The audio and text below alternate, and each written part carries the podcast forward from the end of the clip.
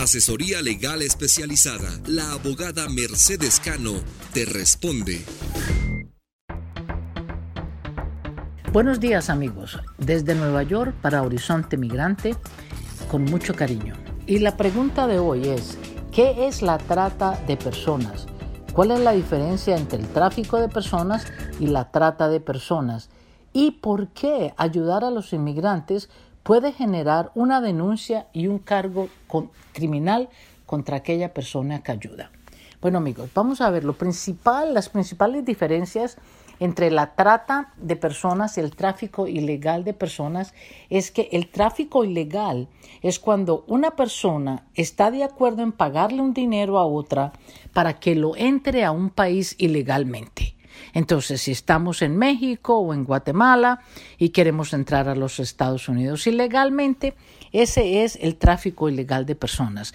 El delito es contra el Estado, porque todos los estados tienen sus reglas. Entonces, cuando usted entra sin una visa, sin el permiso del Estado, usted está cometiendo ese delito contra el Estado. Ahora, la trata de personas, eso es un delito. ¿Cierto? Un delito contra una persona, un delito contra la dignidad y los derechos humanos de la persona. Usualmente, la persona es convencida de que no tiene necesidad de salir del país, pero la convencen de que puede ir a un lugar donde va a trabajar, donde va a conseguir una forma de mantener su familia.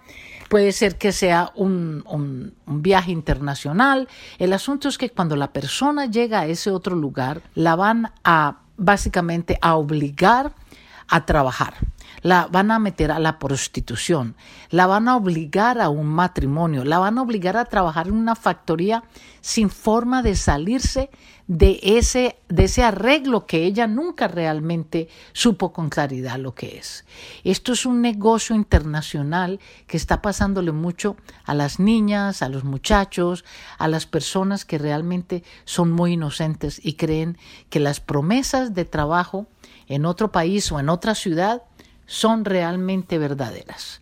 Muchas veces ocurre a la fuerza, las personas son eh, robadas de sus propias áreas y movidas a otras ciudades en su propio país y son obligadas a, la prostitución, son obligadas a muchas cosas horribles que estas personas eh, están, eh, están pues sufriendo en carne propia. Este delito es contra la víctima, contra la persona.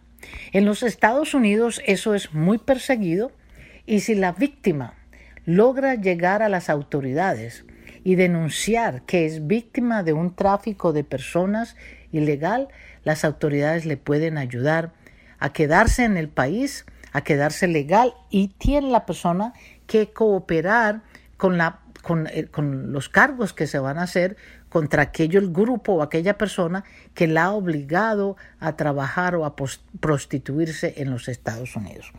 La otra pregunta es, ¿qué cargos se le pueden hacer a una persona que ayuda a un indocumentado? Bueno, la ley existe. Es una ley federal, el Código 1324, que dice de que si usted tiene en su casa a una persona indocumentada y usted le ayuda, usted le da abrigo, usted le da un techo, a usted le pueden hacer cargos criminales de tener una persona indocumentada en su casa. ¿Qué puede dar? Cárcel, un año de cárcel, ¿cierto? Y después, si usted no tiene papeles, lo pueden deportar.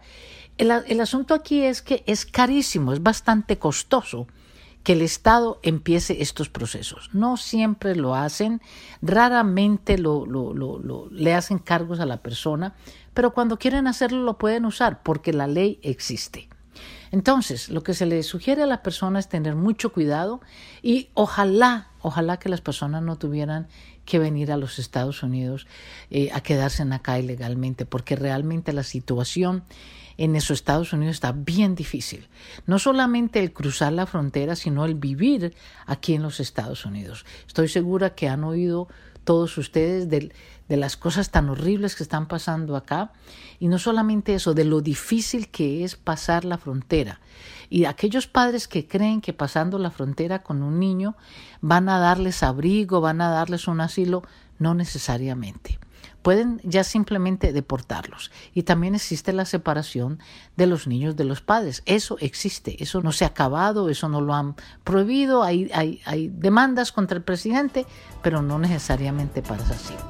Bueno amigos, eh, les deseo que tengan un feliz día hoy y estaremos en contacto la próxima semana. Chao.